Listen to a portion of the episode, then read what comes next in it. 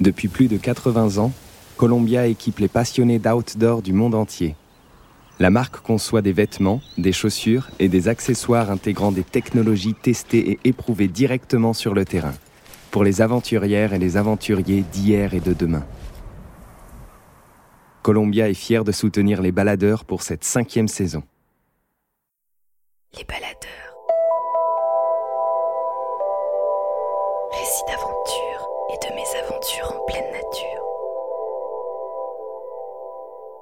Un podcast du média Les Others. Rendez-vous sur Instagram, at Les Others, L-E-S-O-T-H-E-R-S, pour découvrir notre magazine papier et tous nos autres formats. Façonnés par le temps dans les entrailles de la montagne, des cristaux mystérieux patientent à l'abri des regards. En apportant leurs éléments minéraux, les sols humides sur lesquels les Alpes sont apparues, il y a plusieurs dizaines de millions d'années, ont permis l'apparition de fours à cristaux dans les fissures de ces sommets en formation. Depuis des siècles, ces trésors d'altitude attirent ce qu'on appelle les cristalliers, qui doivent parfois se hisser à plus de 3500 mètres d'altitude faire confiance à leur instinct et à la force magnétique des sommets vertigineux pour tenter leur chance. En guise de récompense, la montagne peut offrir des cristaux transparents ou fumés, aux reflets roses, verts ou orangés. Une fois extrait de la roche, le cristal se révèle pour la première fois dans les rayons du soleil et promet à celui qui l'a trouvé un émerveillement sans pareil. L'alpiniste et guide Christopher Beau fait partie de ces passionnés qui perpétuent la tradition en scrutant les failles de quartz dans le massif du Mont Blanc. Avec son ami Jonathan Charlet, il explore les falaises qu'il connaît depuis toujours. Comme en ce beau jour d'été, où il décide de rejoindre le pilier de granit, sauvage et élancé, observé depuis des mois à la jumelle, à la recherche des pierres tant convoitées.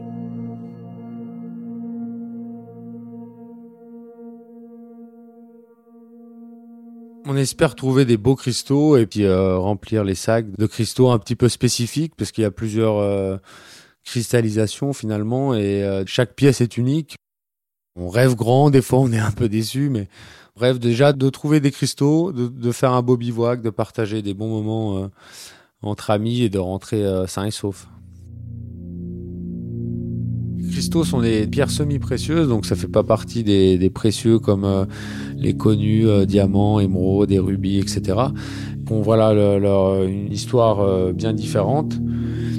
Après, j'avais lu voilà que le cristal de quartz était appelé parfois euh, le petit-fils du diamant, justement par rapport à sa clairvoyance et à son effet brillant et diamant naturel. Parce qu'un diamant naturel est brut finalement et moins joli qu'un simple cristal de quartz.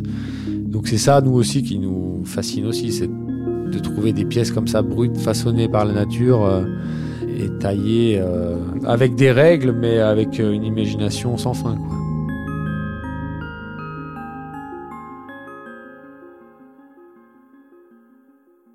Tout commence avec le collègue habituel, Jonathan Charlet, cristallier.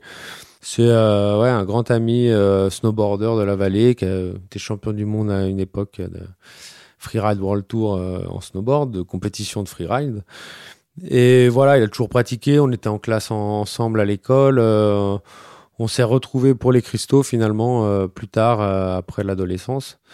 Sûr qu'on vit des choses ensemble qu'on vit pas autre part que, que là-haut. Comme dans toute cordée hein, alpinistique, il faut voilà être complémentaire. Donc on a chacun nos, nos qualités, nos défauts, mais on se complète, on se complète bien. Ouais. Il a dû me proposer, bah, j'ai sauté sur l'occasion parce que c'est quelque chose qui m'a passionné de découvrir autre chose hein, aussi en montagne et avoir d'autres objectifs aussi. Pour autant, j'ai toujours été comme un gamin euh, face à des cailloux, mais même ceux qui brillent pas. Euh, depuis cette journée-là, finalement, ça, a aussi changé ma vie. Hein. Je vois plus les montagnes euh, pareilles. Ça m'a plu tout de suite, surtout aussi le côté différent de, de, l'alpinisme pur où on fait quand même plus la course avec nous-mêmes, avec le terrain, avec l'horaire. Là, c'est l'inverse, quoi. On prend notre temps, on cherche, on retourne des pierres pour trouver des indices, on, cherche des couleurs dans le rocher. Donc, quand je suis passé, euh, pour moi, cristallier dès les premières fois, euh, voilà, le regard de la couleur du rocher, de qui, qui avant m'avait jamais choqué vraiment finalement. Hein. Je faisais les courses et je me souviens de un peu la grimpe et de. Mais là, tu es beaucoup plus attentif, euh, ouais, aux moindres détails, ouais. Et tu cherches ces petits détails qui vont t'amener euh, justement sur la piste de ces cristaux. C'est une approche complètement différente qui m'a plu tout de suite euh, beaucoup, ouais.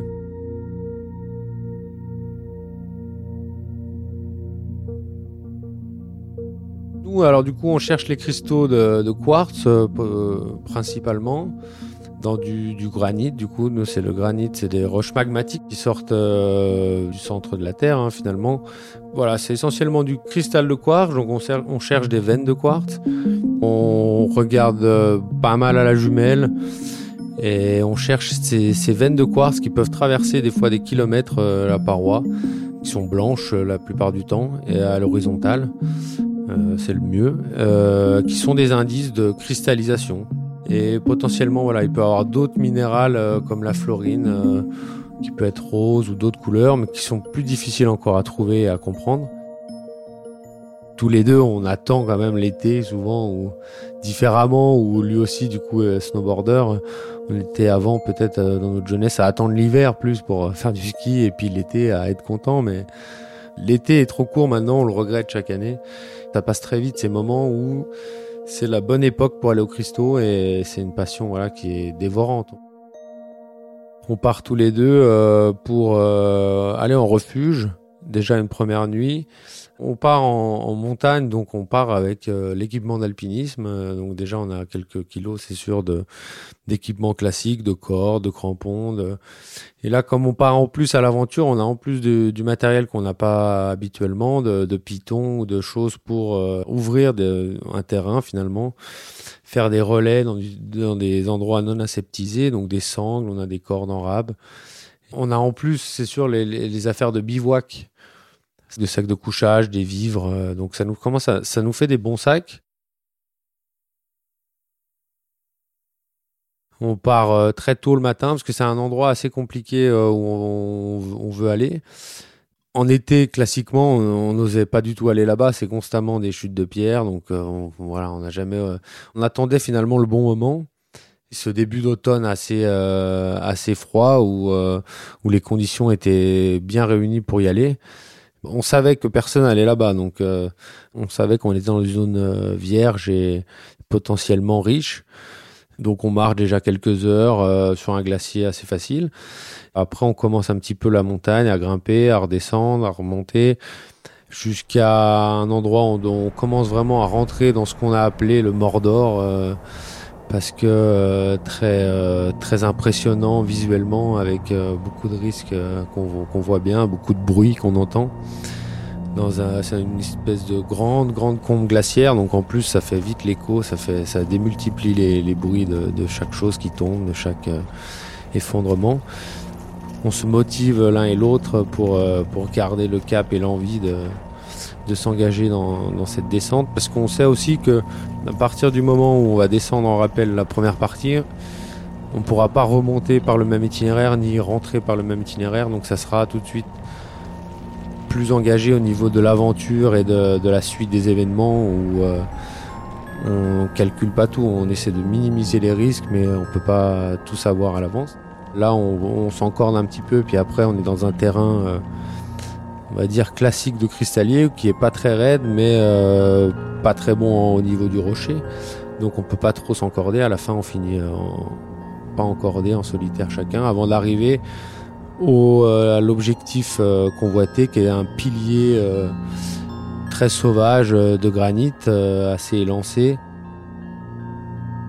Ça faisait pas mal d'années qu'on pratiquait les cristaux dans cette zone et qu'on voyait ce pilier qui avait l'air inaccessible et technique à descendre, avec des indices quand même de, quartz à des endroits. Donc on disait que, on imaginait que ça pouvait être une belle aventure d'aller voir là-bas, d'aller chercher ce qui pouvait s'y cacher.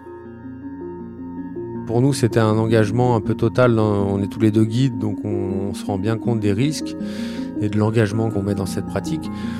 On attendait finalement le bon moment et on a attendu d'être bien en forme aussi, ça joue, ça joue aussi d'être euh, bien affûté aussi sur nos techniques et sur euh, voilà nos, nos coordinations, euh, tous les deux encordés. C'est vraiment un terrain qui donne pas envie, quoi, avec beaucoup de risques de chute de pierre, de chute de glace, donc il faut se pousser quand même. Nous, comme on aime bien l'alpinisme assez technique, on aime bien aussi aller dans des parois euh, plutôt où le rocher est très bon en granit, euh, mais par contre très raide et assez euh, vertigineux, et on les descend en rappel, on équipe la paroi en descendant en rappel et on pendule surtout le premier finalement, donc on se balance le long de la corde de droite à gauche pour essayer de faire le plus de terrain possible dans la paroi.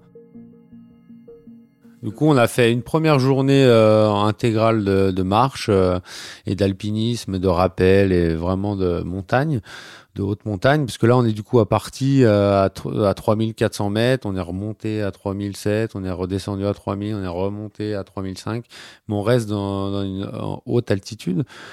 Et là, on va arriver en haut de notre objectif qui sera pour le lendemain euh, de, ce pilier. On dort en haut du pilier. On a de la chance de trouver un endroit un petit peu correct, euh, un peu plat, quoi, et surtout pas exposé.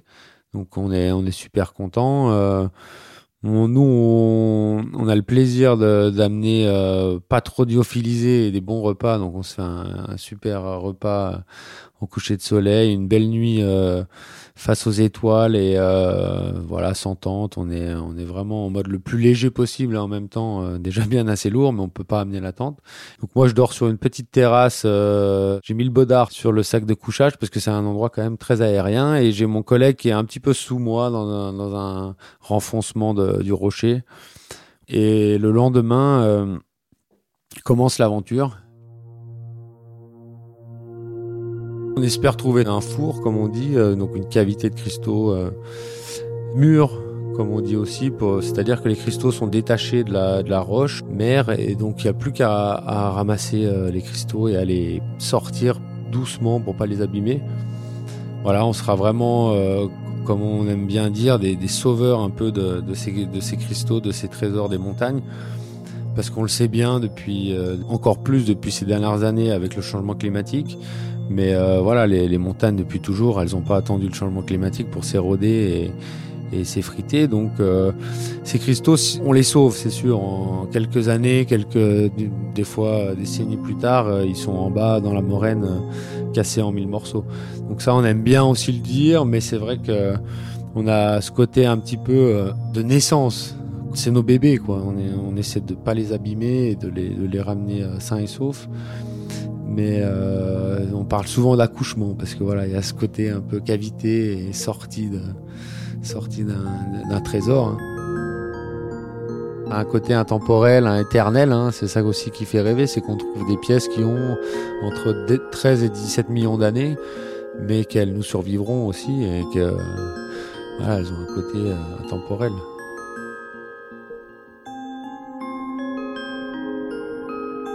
Souvent c'est quand même euh, plutôt large, donc un ou deux mètres, et puis euh, pas très euh, haut, donc 30 cm à des fois plus. C'est souvent assez de la contorsion, et après dès qu'on a commencé à ouvrir la cavité, il faut rentrer dedans, et il faut pas être claustrophobe. Un beau four avec des beaux cristaux en grande quantité, ça c'est très rare. Quand justement c'est mûr et que tout est offert finalement par la nature. On dort euh, assez bien, mais c'est sûr que c'est une nuit quand même assez courte, assez fraîche et, excitée parce que euh, n'a finalement pas beaucoup vu de cristaux encore et on sait que le lendemain il y a une, une grosse journée qui nous attend euh, et le matin c'est par contre un petit peu dur. Là on est en face nord, donc c'est un petit peu dur de se sortir du sac de couchage. On commence la ligne de rappel. On fait plus un ou deux rappels euh, de, sur la corde, à, à commencer à chercher les cristaux. Et dès le deuxième rappel, mon collègue euh, qui était devant euh, Jonathan me dit bah descends là, il y a des vraiment des bons indices. Donc je le rejoins et on tous les deux on, on commence à, à s'exciter, à regarder autour de nous et, et là un, un des moments euh, les, les plus forts pour tous les deux, je pense en tant que cristallier, c'était visuellement notre plus belle euh, découverte. C'était une petite ouverture, on a dû enlever les casques l'un après l'autre pour pouvoir regarder à l'intérieur de ce petit trou. mais qui finalement, euh, on apercevait la suite de la cavité qui était grande, plus grande, euh, peut-être 2 ou 3 mètres de large, et puis sur finalement 5 mètres de profond. tout, tout mûr, tout, tout libre, les cristaux effondrés, donc on savait qu'on avait trouvé vraiment ce qu'on cherchait.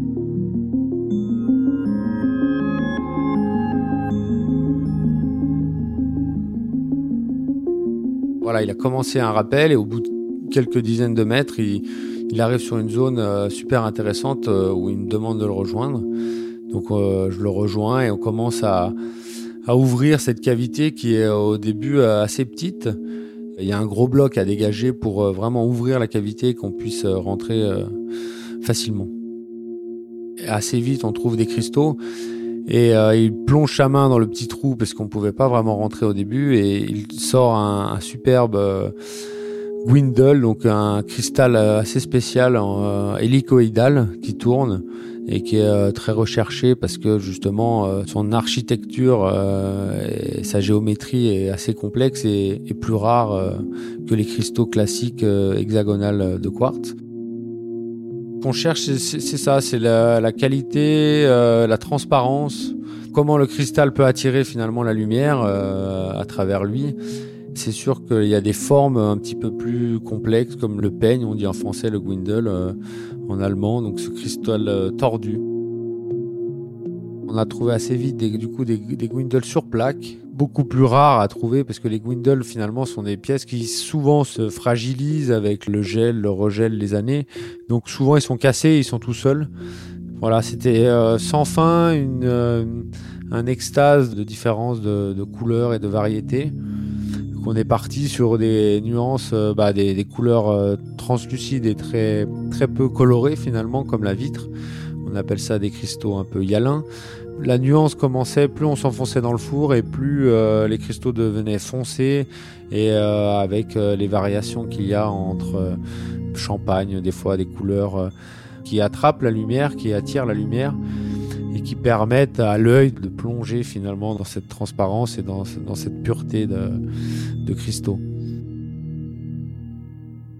il y avait toutes les variétés de cristallisation jusqu'au plus recherché des formations, un petit peu de cristaux de forme euh, hélicoïdale aussi, mais euh, pas avec des arêtes euh, dentelées, mais plutôt des arêtes fines comme des rasoirs.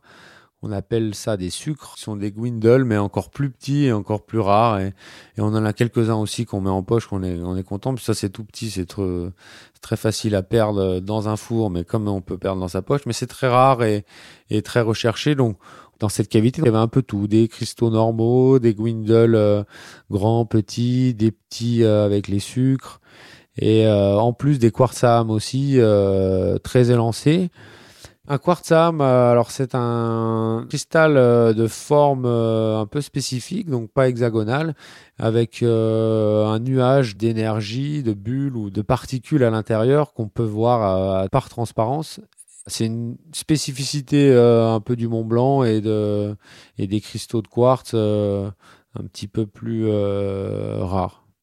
Et là, il y avait l'ensemble, plus des pièces qu'on a gardées et qui nous restent gravées, complètement libres, comme ce quartzam, qui n'a pas d'accroche, qui a une forme très spéciale, un petit peu comme un doigt levé ou une clé peut le voir euh, de différentes manières, mais très très fin, et du coup qui a une sonorité aussi un petit peu, un, bruit, une fragilité. Parce que le cristal, plus il est fin et plus il chante un peu, plus il sonne, il a des sonorités, on peut dire. On n'avait jamais vraiment vu ça dans le Mont Blanc et, ça reste euh, une de nos plus belles euh, découvertes. Quand l'ouverture de, de, la cavité est faite, on peut petit à petit, après avoir enlevé quelques dizaines de kilos de cristaux, on rentre à l'intérieur on se faufile, on se met à plat ventre un petit peu. Ce qui est assez extraordinaire dans, cette trouvaille, c'est que à partir du moment où on a ouvert la poche et la cavité, contrairement à ce qu'il peut y avoir assez rapidement dans ce genre de, trouvailles, c'est de la neige, de la, bah, de la glace surtout, qui emprisonne aussi les cristaux, qui nous permet pas d'avoir du coup les cristaux libres. Là, toute la poche et la cavité est, euh, sèche, euh, libre. Euh, et a été protégé et, nous attend, on, imagine, depuis le, bien longtemps. Et du coup, c'est beaucoup plus facile encore pour les extraire, même si à chaque fois c'est avantage inconvénient. Là, on a le problème, il y a quand même de la terre toujours dans ces, ces, cavités qui vole et qui, voilà, on respire pas mal de terre assez vite la cavité est refermée, on est, on est vite un peu enfermé dans, ce problème-là de, terre volatile. Donc ça, c'est un peu, on appelle ça la lèpre des cristalliers. Euh, certains ont disait ça comme ça parce que ça aussi, c'est une terre assez rare, la chlorite, euh, une terre verte qui est souvent et quasiment tout le temps dans les fours et qui après, du coup, quand elle est sèche, est assez volatile et euh, qui doit pas être très bonne pour la santé, mais voilà qu'on qu'on respire malgré nous.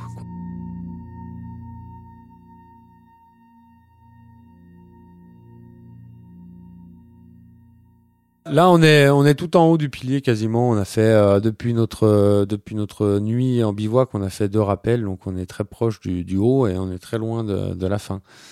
Du coup, on est très excité et euh, en même temps, c'est c'est assez marrant parce que je me souviens, on a on a fait les sacs une fois. Euh, tellement qu'il y avait tout de suite plein de cristaux, donc on en les emballait, ils étaient tous très magnifiques. Et puis après, il y en avait tellement d'autres encore plus jolis qu'on a finalement défait le premier sac, re-rempli les autres cristaux d'après dans le deuxième sac. Donc on a voilà plein de variétés et d'exceptions, on va dire, qui font que on refait euh, les sacs euh, aux plus rares, on va dire aux pièces les plus rares, et on a, on a tous les deux des sacs peut-être à la fin de 20, 25, même 30 kilos et euh, on peut pas les remplir plus après pour, euh, pour descendre en rappel. C'est sûr qu'on avait cette excitation et en même temps euh, ce dilemme entre charger le sac et puis pouvoir faire le, le, reste de la journée, c'est-à-dire un peu moins d'une dizaine de rappels et après une remontée de glacier et une marche assez longue pour entrer en vallée. Du coup, après quelques voilà heures de recherche et euh, les sacs remplis avec les cristaux euh, bien emballés, on, euh, commence à redescendre, à se dire qu'il faut rentrer. Donc on recommence les rappels et à équiper la descente. C'est-à-dire qu'après chaque 50 mètres de corde, on, on, refait un relais dans le rocher qu'on équipe à l'aide de pitons ou de cordelettes ou de bloqueurs qu'on va coincer dans les fissures et euh, équiper petit à petit voilà la descente et tirer la corde qui est toujours un des euh, un des petits moments euh, où on prie un petit peu parce que c'est un des, des moments de latence de, de, de l'alpiniste quand il tire la corde et, prier que la corde se coince pas parce qu'après il faut aller la chercher et c'est très compliqué. Ce jour-là, ça nous arrive, on la coince un moment, pas très loin, donc Jonathan remonte et on la, on la décoince après quelques efforts, mais on, voilà, on utilise vraiment toutes nos connaissances d'alpinisme pour pouvoir s'en sortir, parce que c'est vraiment euh, un piège un peu qui se referme euh, sur soi. Avec un sac lourd, on est du coup beaucoup moins mobile et rapide, et du coup, on, se met encore plus en danger. Et euh, après, du coup, une dizaine de rappels, on arrive sur le glacier. Et là, on on a pour but de retraverser ce glacier qui est très crevassé et qui nous pose pas mal de problèmes sur le cheminement euh, entre ces crevasses et le labyrinthe un petit peu à trouver. C'est vrai que pour, revenir euh, sur les rappels, euh, les sacs sont tellement lourds qu'on est vraiment obligé d'utiliser aussi une technique pour s'assurer, assurer le sac sur la corde et sur l'assureur finalement et sur le rappel parce qu'autrement le sac est tellement lourd qu'on pourrait se retourner à, chaque rappel. Et c'est un effort le rappel la descente. Mais euh, surtout parce qu'on a les sacs énormes. Donc là on est obligé d'utiliser un peu des techniques euh, qu'on n'avait jamais utilisées euh, tellement ensemble avant. Parce que les sacs sont tellement lourds qu'en rappel on pourrait se retourner et, et ça serait catastrophique. On est dans des moments de concentration mais surtout voilà d'alerte maximum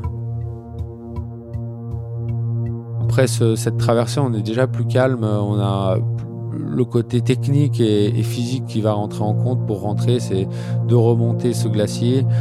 Et là où vraiment à chaque pas, on va donner euh, un peu le maximum parce qu'on est, on est très lourdement chargé, on commence à être fatigué après ces plusieurs journées en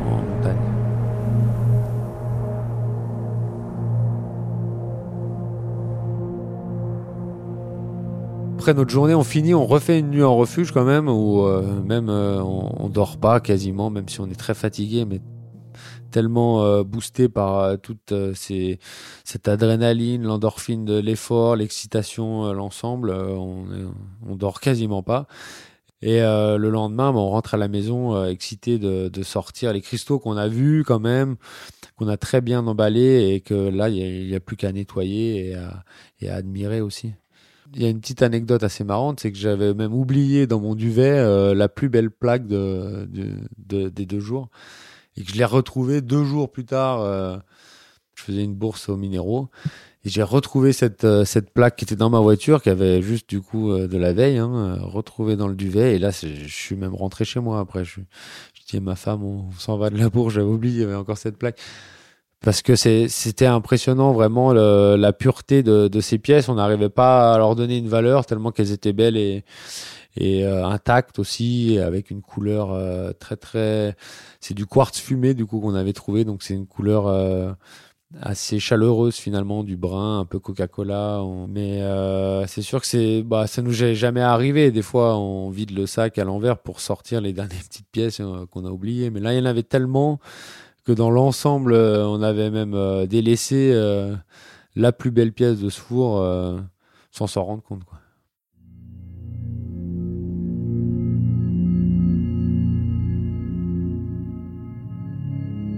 Nous, on compte pas, on compte pas les journées euh, où on rentre bredouille, où, euh, où on laisse du matériel qui coûte cher. Ou...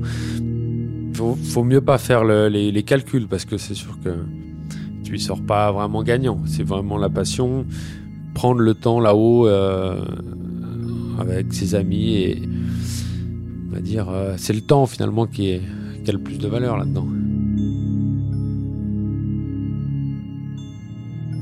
Bah là, depuis euh, maintenant l'endroit où on avait trouvé cette super cavité, il y a un pilier, euh, bah, un menhir comme le menhir d'Obélix dans le dessin animé, qui est tombé devant, devant la cavité, devant l'entrée. Et euh, bah déjà, ça donne moins envie d'aller faire les rappels dessous, on les a jamais refaits. Et ce pilier, il est posé sur une vire de sable, on ne sait pas comment il tient. Et de toute façon, on a, on a fini notre travail là-bas, mais euh, ça a beaucoup bougé, il y a eu beaucoup d'effondrements depuis. on ne reconnaissait pas l'endroit qu'on connaissait quasiment par cœur à force d'y aller. Moi, j'y suis allé euh, l'année dernière, là, donc j'ai, ouais, j'étais assez impressionné. C'est sûr que si, quand tu changes tout le temps d'endroit, tu te rends pas compte, quoi. Et de loin, les montagnes, euh, elles ont l'air d'être toujours pareilles. quand tu es vraiment à rocher par rocher, à connaître pratiquement par cœur l'endroit, tu te rends compte vraiment que c'est des, voilà, des pans entiers, des fois, qui sont déstabilisés et qui, qui, qui bougent. Ces cristaux, pour moi, ils représentent pas mal de choses, mais euh, surtout euh, un lien avec euh, avec la montagne et une manière de bloquer un peu le temps et le moment, finalement, le souvenir dans, dans ces cristaux. C'est une motivation, c'est un prétexte pour passer plus de temps en montagne et aussi en dehors de, de, finalement notre métier de guide qui nous demande peut-être plus de patience ou d'autres choses. Là, on est un petit peu à nos extrêmes d'amateurisme euh, alpinistique aussi. On, se sent euh, vivre à fond dans, l'engagement un peu qu'on pratique euh, de, de l'alpinisme là.